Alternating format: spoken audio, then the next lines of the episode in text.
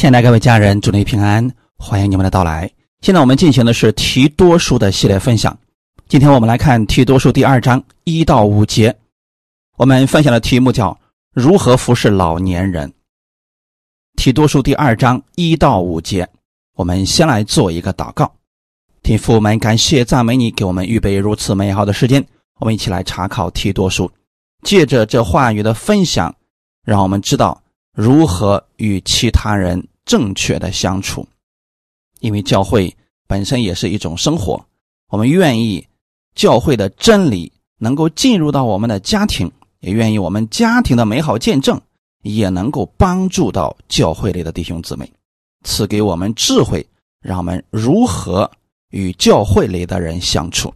借着今天的话语，让我们得着智慧，也得着力量。奉主耶稣的名祷告，阿门。提多书第二章一到五节，但你所讲的总要合乎那纯正的道理，劝老年人要有节制、端庄、自守，在信心、爱心、忍耐上都要纯全无疵。又劝老年妇人举止行动要恭敬，不说谗言，不给酒做奴仆。用善道教训人，好指教少年妇人爱丈夫、爱儿女，谨守贞洁，料理家务，待人有恩，顺服自己的丈夫，免得神的道理被毁谤。阿门。原文当中，这里有一个但是，就是接着上一章的内容。继续来分享了，因为上一章提到了贾师傅的生活，他们其中有一样就是毁谤别人。他们不是按圣经的话语去生活的，透过他们的行为，你就可以判断出来，他们心里存的是什么。一个经常说谎的人，那么他。生活当中表现出来的样子，就是口中没有真实的。这样习惯说谎的人，对别人带来的是非常大的伤害。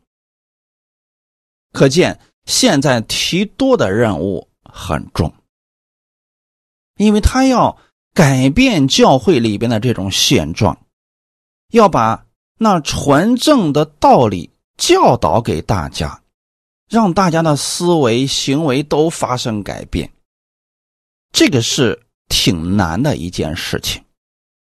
所以，本书信的主旨就是在善行上，实际性的活出神的话语。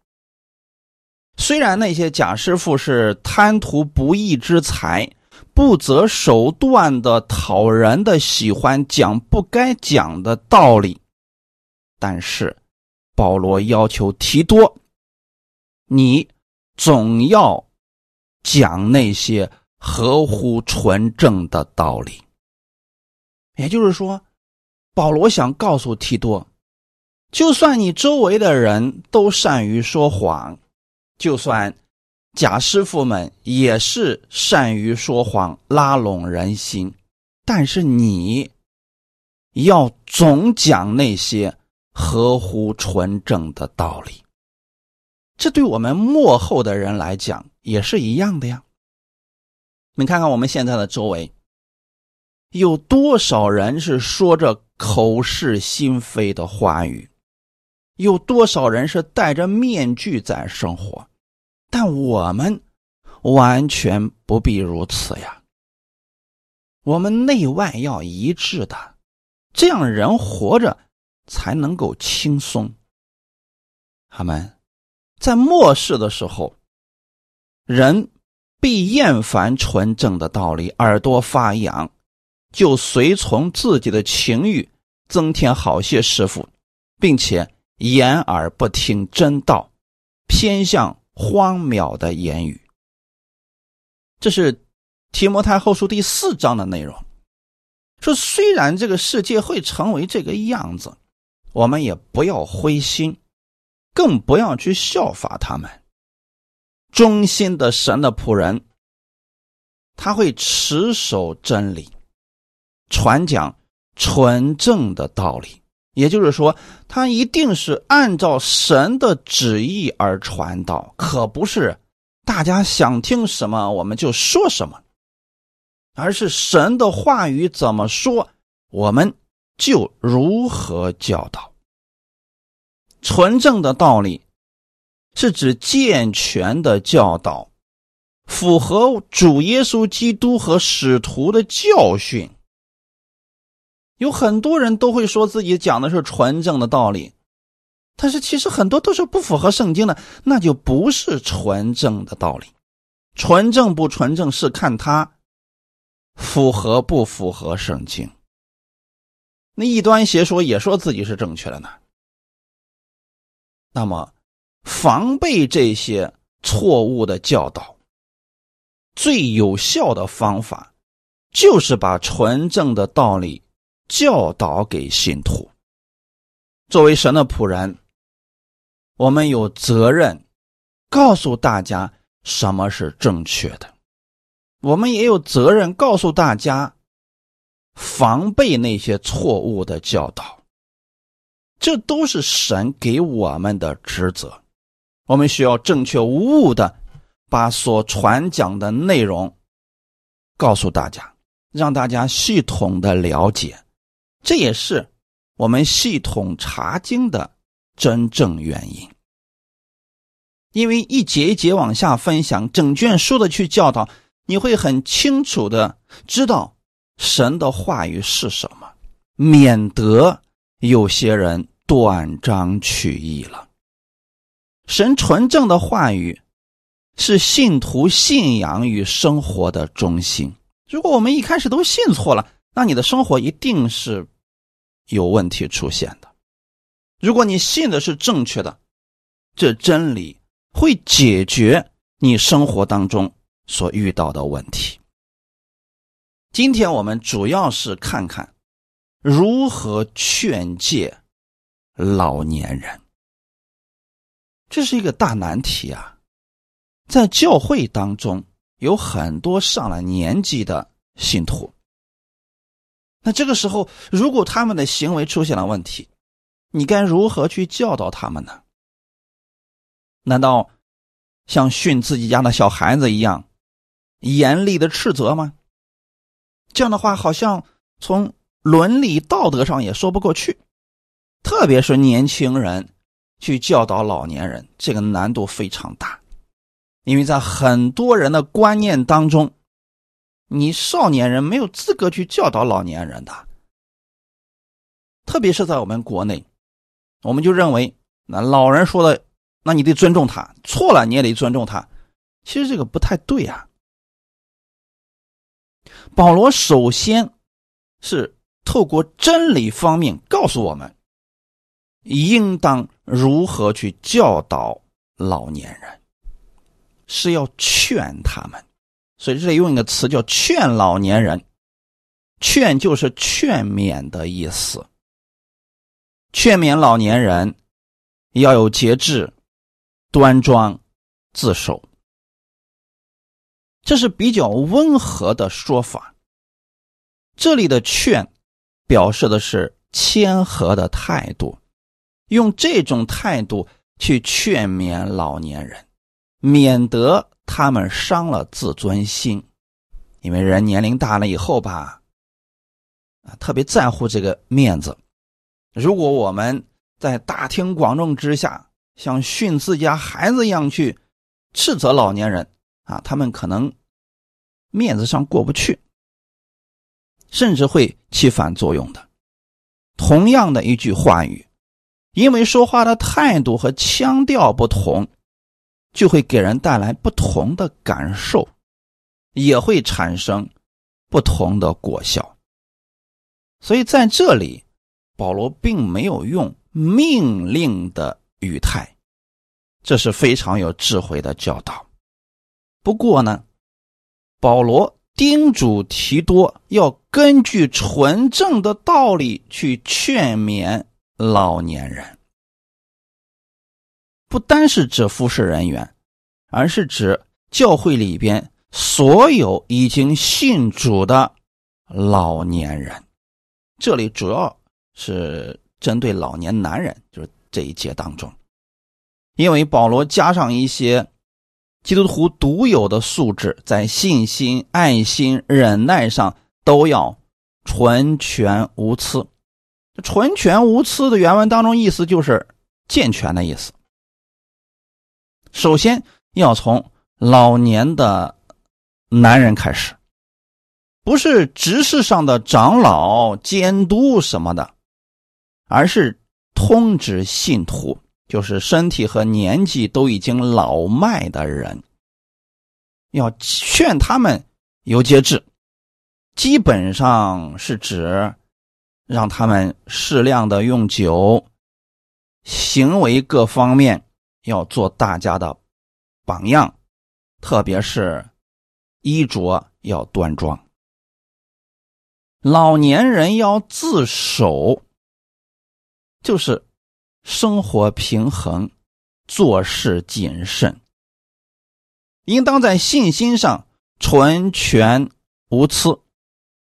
意思就是说吧，在信心上对神的认知上要更加的清楚，因为很多老年人他。年龄大了以后吧，许多世界上的事他看明白了。那你更应该对神有信心呢。比如说，当这个世界上的人心越来越冷漠的时候，那老年人早看明白这些人心了呀。毕竟在世生活几十年啊，什么事也没有经历过呀。那越是这样，他越应该对神有信心，可不能因为年龄越大，然后。变得冷漠无情、愤世嫉俗，这就不对了。而那些在信心上健全的人，他是心存感恩的，是乐观的。阿门。在爱心上纯全无疵，这个爱，他一定是给予。哥林多前书十三章里面提到了爱是什么？爱是什么？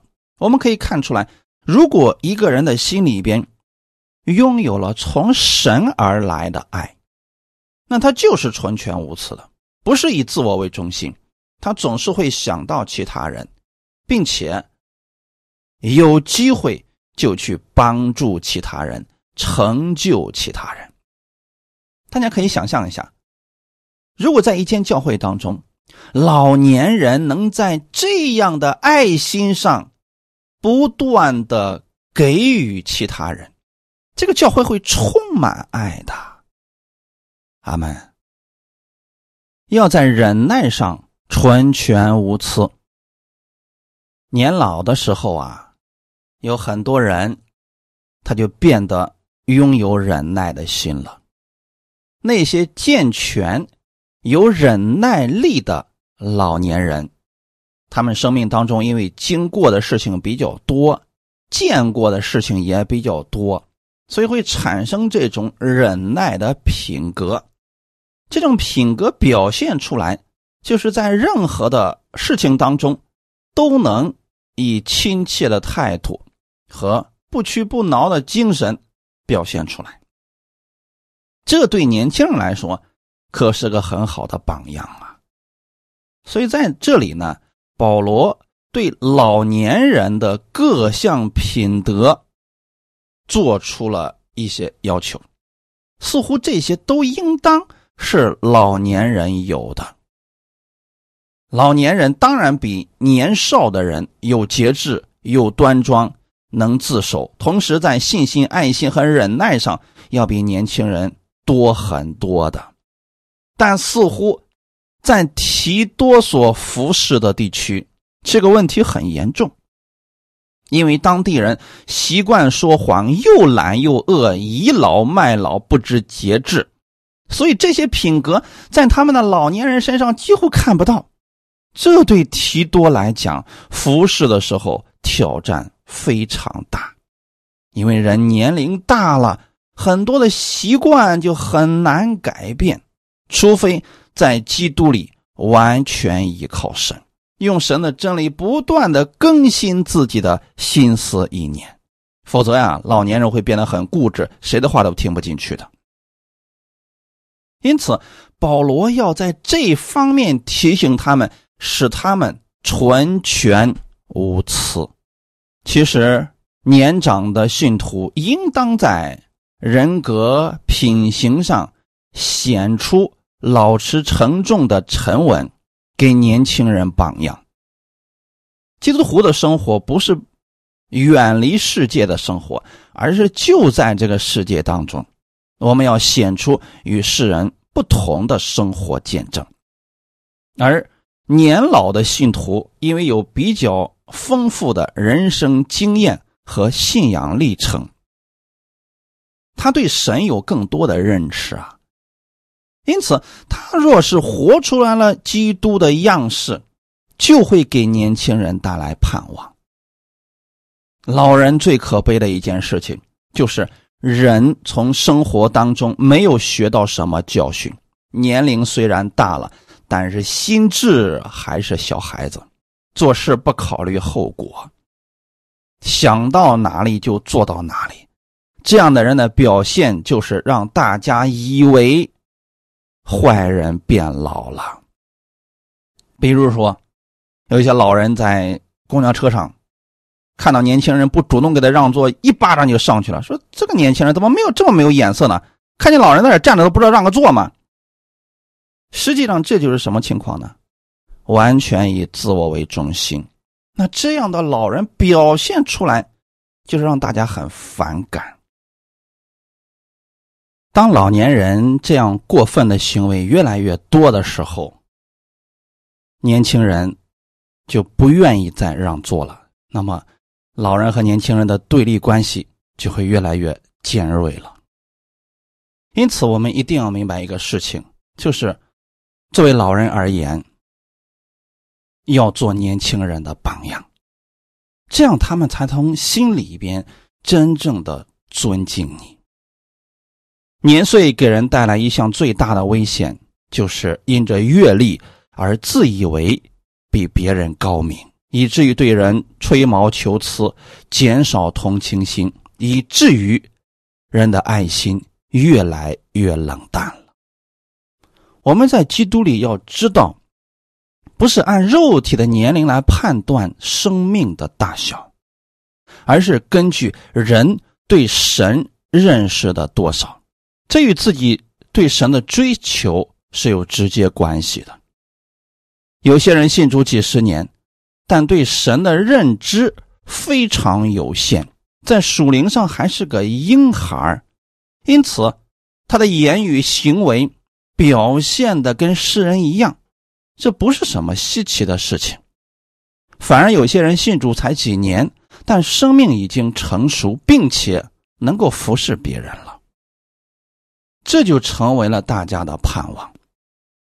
比如提多就是这样的人，正是因为他有了这样的生命，保罗才差他到这个地方，把这么难的事情交给他。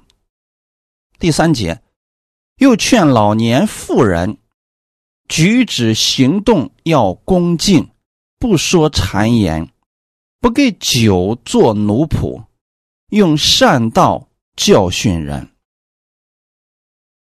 原文当中，在这个前面有“照样”这个词，但是我们中文并没有翻译出来。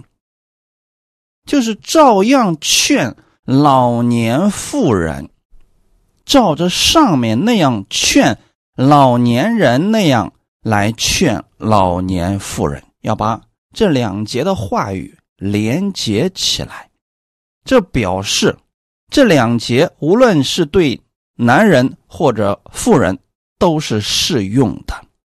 不过呢，第二节主要偏重于老年的男人，第三节则是比较偏重于老年妇人。对老年妇人的劝勉是什么呢？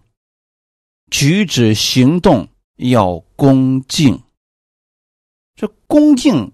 原文是由“圣洁”和“合一”二字合成的，意思就是圣洁合一。所以在此的恭敬是对神敬虔之心，对人端庄的态度，可不是晚辈对长辈的那种意思啊。不说谗言，就是一些没有什么根据的毁谤话语。当时的老年妇人受教育的程度普遍不高，闲来无事的时候啊，就喜欢扎堆儿去说一些传言。这些传言都不一定是事实，但这些人呢，听风就是雨啊，再加上自己的理解往外讲，能讲的跟真的一样，最后很容易。重伤其他人，因此啊，作为信主的老年妇人，不要说谗言，不要什么话都往外讲。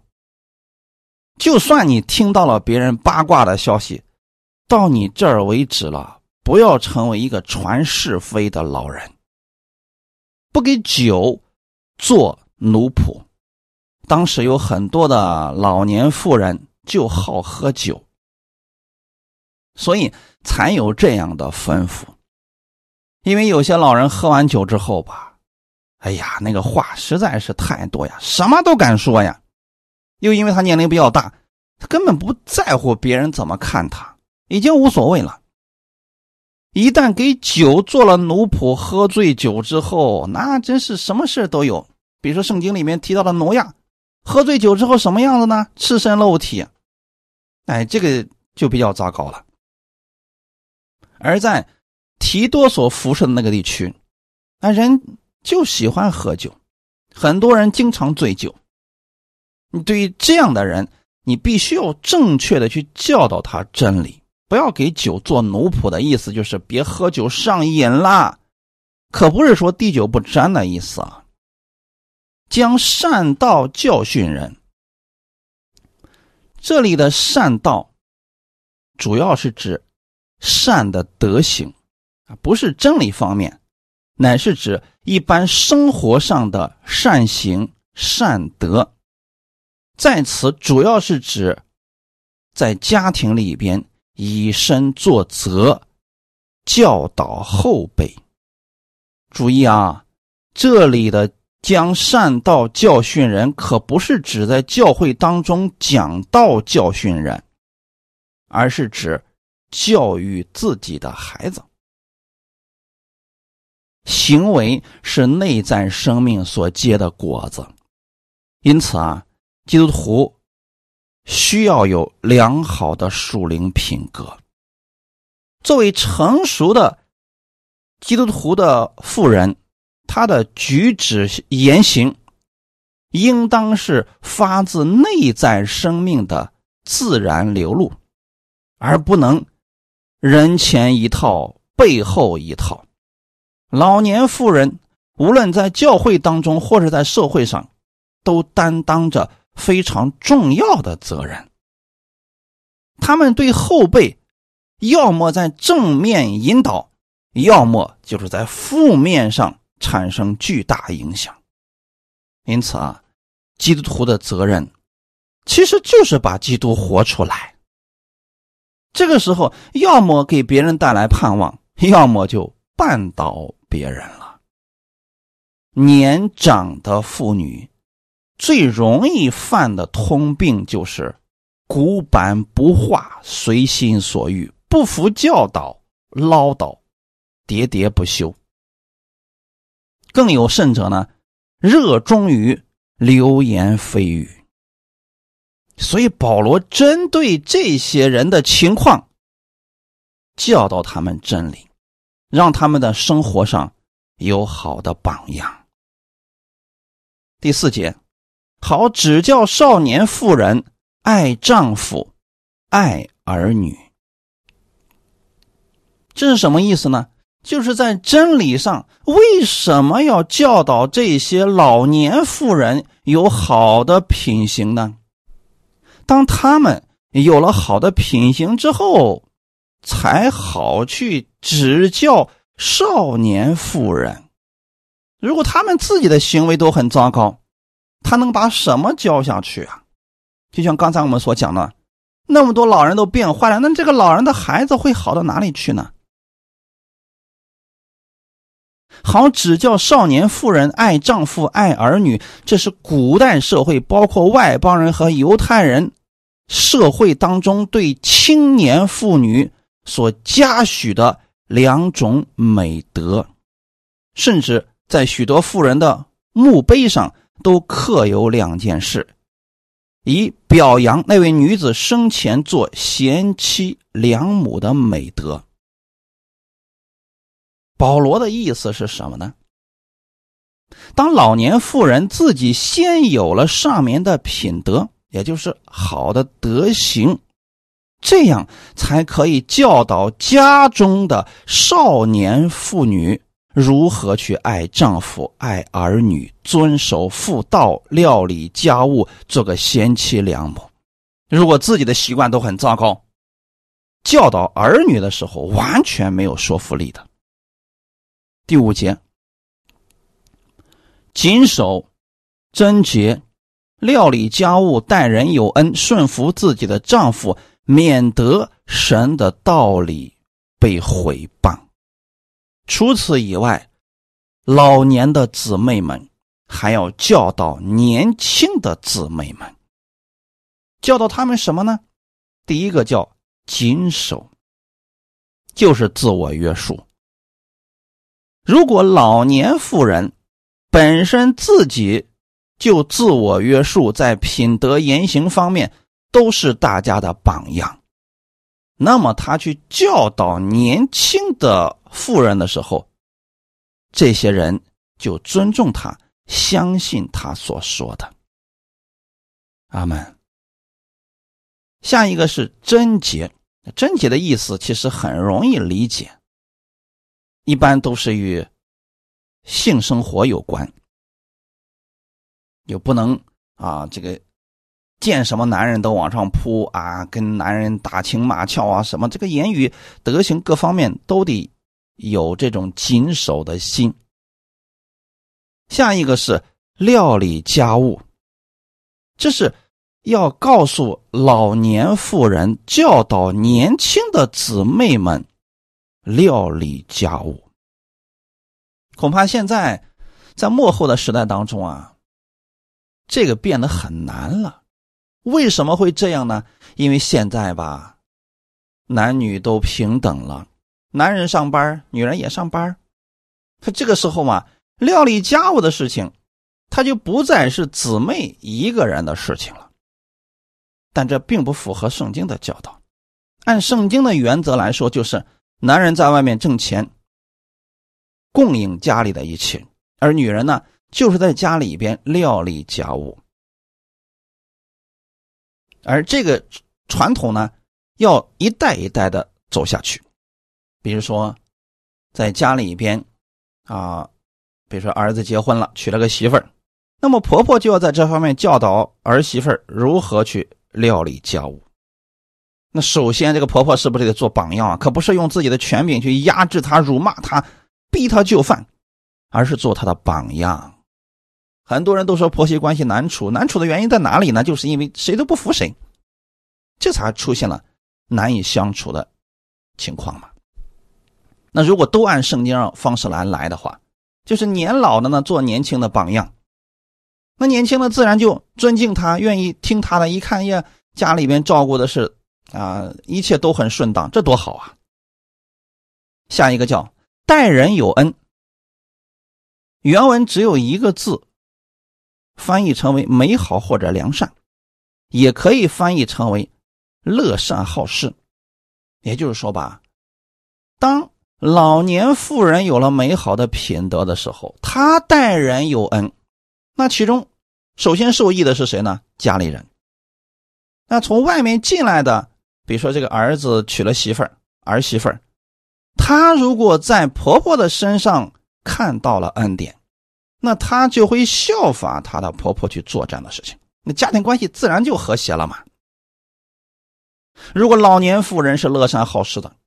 这个恩典首先会临到他的家人身上，那他的家人看到了老年人乐善好施了，他也会去效法这个事情。那你想整个家庭，他都是会透出仁慈的。阿门。下一个，顺服自己的丈夫，这是保罗对妻子的一贯教导。丈夫呢是家里的头，妻子呢是身子，但作为身子要顺服头。可是到我们今天这个时代的时候吧，许多姊妹同样误解了。男女平等的真正意义，其实神在造人的时候，他就是男女平等的。真正的平等是什么呢？就是男人是头，女人是身子，没有谁贵谁贱的道理，也没有谁高谁低的说法。你说头和身子哪个更重要呢？离开了谁都不行。所以，上帝造男女的时候。就已经是平等的了。可是现在，人们追求的男女平等是什么呢？职责相同，做事相同，待遇相同，等等。但是我们其实都相信一件事情，那就是男女肯定是各有所长，都有自己的短处啊。神造男女。是让他们互补，可不是让他们变得完全一样。如果男女都变得完全一样，那还要什么结婚呢？正是因为末后的时代当中，人们强调的男女平等，就是变得男女都一样，男人做的事情女人也可以做，女人做的事情男人也可以做，所以都没有分别了。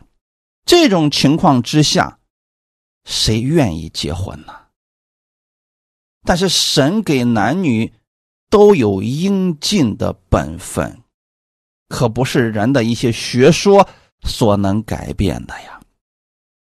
世人虽然可以号召妇女离开家庭岗位，争取和男人一样，但有些事情永远无法改变。比如，男人天生比女人力量大，偏向于理性，注重事业。而女人则偏向于感性，注重情感教导等等，所以让女人去教导孩子，因为他是情感型的，孩子更容易接受。让男人去教导孩子，说几句话都不听，就一巴掌就上去了。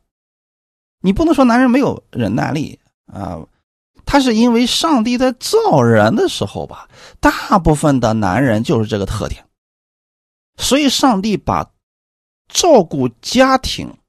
这个伟大的事业交给了女人。现代社会啊，不少女人放弃了自己的职责，导致的结果是什么呢？男人不像男人，女人变得非常的累，变成男人婆了。这种情况之下是什么呢？家庭一片混乱。这还不是最致命的，致命的是他们的孩子变得没有教养。产生了更多不和睦的家庭，社会也增加了更多的少年犯。这原因在哪里呢？起初就是因为男女的职责都没有尽到。有人说了：“哎呀，你都不知道，我嫁那个男人，他根本就承担不起家庭的责任。那你起初选择他的时候，为什么没有看到这一点呢？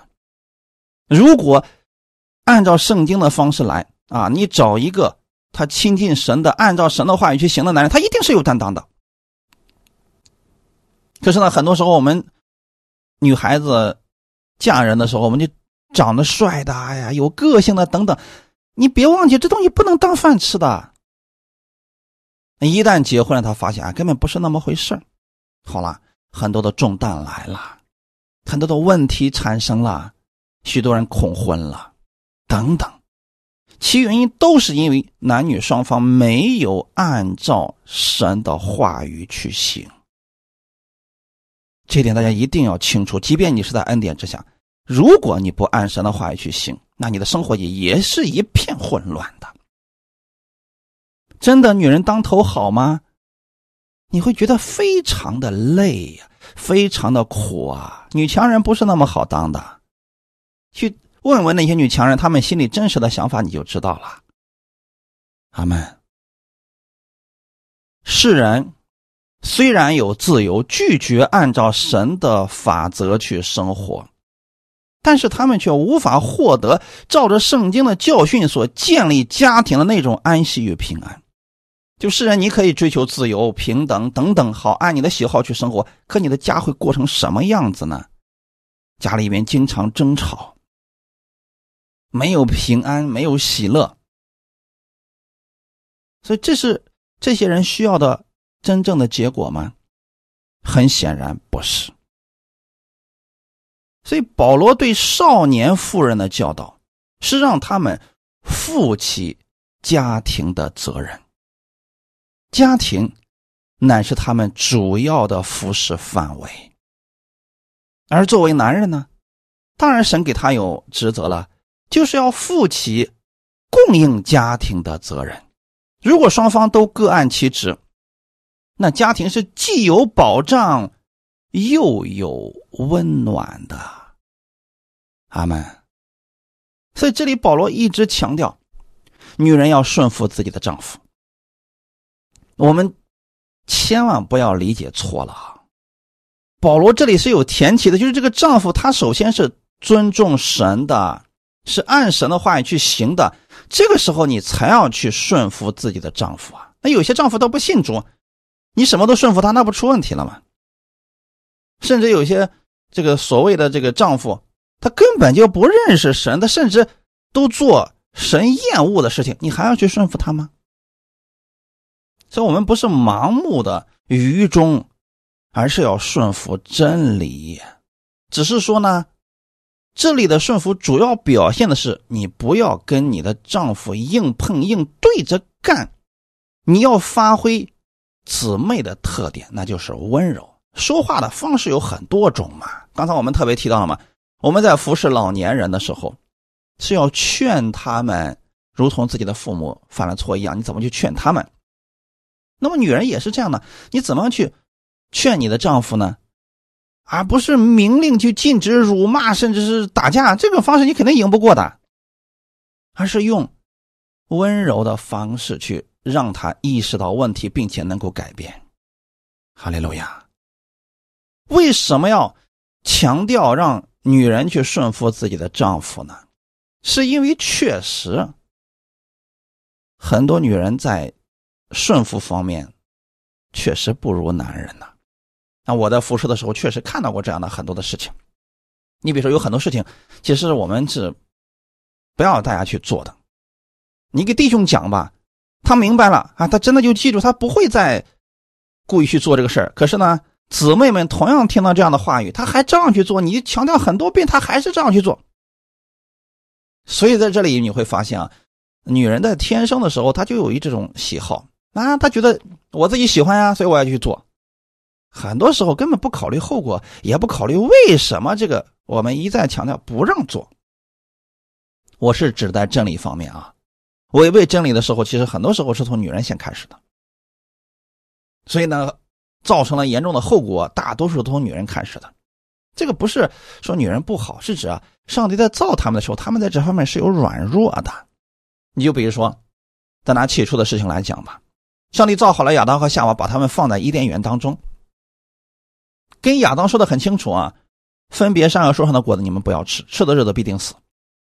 那亚当一定是把这个事情告诉给夏娃了，可最后是不是夏娃给吃了呢？她不顺服自己丈夫的话语啊，她觉得自己肯定是有道理的呀。我吃了之后我还振振有词，违背了神的话语，我还觉得我没错呀。你看我吃了之后我也没死啊，最终拖着亚当一块下水，违背了神的话语，结局是什么呢？两个人一块进到咒诅里边去了，这是我们姊妹们的警戒呀！无论是年轻的还是年老的，都得警戒呀。阿门。为什么保罗在这方面一再强调？那就是因为这是女人的短处啊！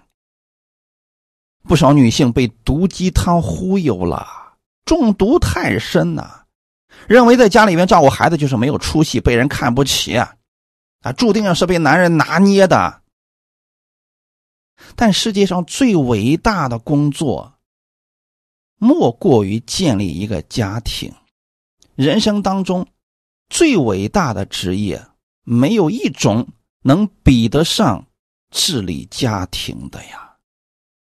你想想看啊，这个人一出生，他什么价值观、人生观都没有，你要教导他一步一步的成长成人，最后看着他成为一个有出息的人，这是多么伟大的事工啊！是神特意交给女人。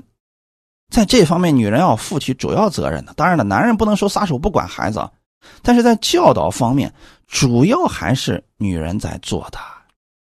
照顾家庭也是一样的呀，因为女人要照顾家庭，所以孩子跟跟妈妈相处的时间肯定是比他爸爸要多得多，所以他妈妈的优良品格一定是会移到这个孩子身上去的。可是现在的情况是什么呢？啊，讲究男女平等，好。家里边男女都去上班去了，导致的孩子没人看，这个孩子最后呢，变成一个孤儿了，心里边不健康。长了大之后呢，也是没有被教导嘛，所以他就任意妄为。那你想想看，夫妻两个挣那么多的钱有什么用呢？这个孩子失败了呀。太多所谓的家庭，今天只像一间旅馆，里面缺乏爱，缺乏温暖，所以也就没有什么美好的见证了。保罗借着这段话语，实际上也是想提醒我们，不要笑话克里特的人，这些人习惯说谎，又懒又恶。不服教导，那末世的人其实跟他们差不多呀。有很多地方的人还不如克里特的人呢。现在这么重要的一个使命放在了提多的身上，提多如何去教导这群人呢？非常的难，就要从真理上让他们回归到神的教导之中，大家都按神的教导去行。才能真正的蒙福呀！在一间教会当中，神的话语是否被认可、被执行，可以从信徒的家庭当中看出来。如果这个教会本身已经教导正确的真理了，可是，在信徒的家庭当中没有活出来，那么等于说这个家庭受亏损了。那如果教会当中没有正确的教导神的话语，家庭当中没有活出来啊，我们可以说啊，那是教会的问题。所以，首先教会要供应纯正的真理，其次呢，听道的人要让这个道进入到家庭当中。老年人无论男女，要做年轻人的榜样，这样年轻人才有盼望啊。阿门。那同样的，年轻人要尊重老年人，因为他们的现在就是我们的以后啊。如果大家都按神的法则来生活，那么每一个家庭必然都是蒙福的。在每个家庭当中，我们都可以看到神真理被应用出来。当你越愿意按神的话语去行的时候，你会发现在你的家庭当中，神的恩典会越来越多。保罗之所以如此教导，正是希望我们都能蒙福的生活。如果现在的你家庭当中出现各式各样的问题，或许真的就是男的没有站在自己的位置，姊妹也没有站在自己的位置，都没有按照。神的话语去行，那么最好的方法就是你们二人都回归到真理当中来。当你们二人都回归到真理当中来，并且持守神的真理去行的时候，你们的整个家庭、你们的孩子、你们的事业都会因此而蒙福。感谢赞美主，愿今天的话语给你们带来一些帮助。我们一起来祷告，天父，感谢赞美你，谢谢你把这样的话语给我们，让我们知道时代越来越发展，太多的人忽略了神话语的执行，特别是许多人没有站在自己的位置上，正确的使用神的话语。你把今天的话语告诉我们。是让我们去劝老年人如何正确的按神的话语去生活。当老年人按神的话语去生活的时候，会成为年轻人最美好的盼望，并且老年人可以教导年轻人，可以安慰年轻人。感谢赞美主，谢谢你把这样的话语给我们，让我们知道当如何去行。我们愿意，我们年轻的时候是蒙福的；我们也愿意，我们年老的时候有更多美好的见证可以指导后面的人。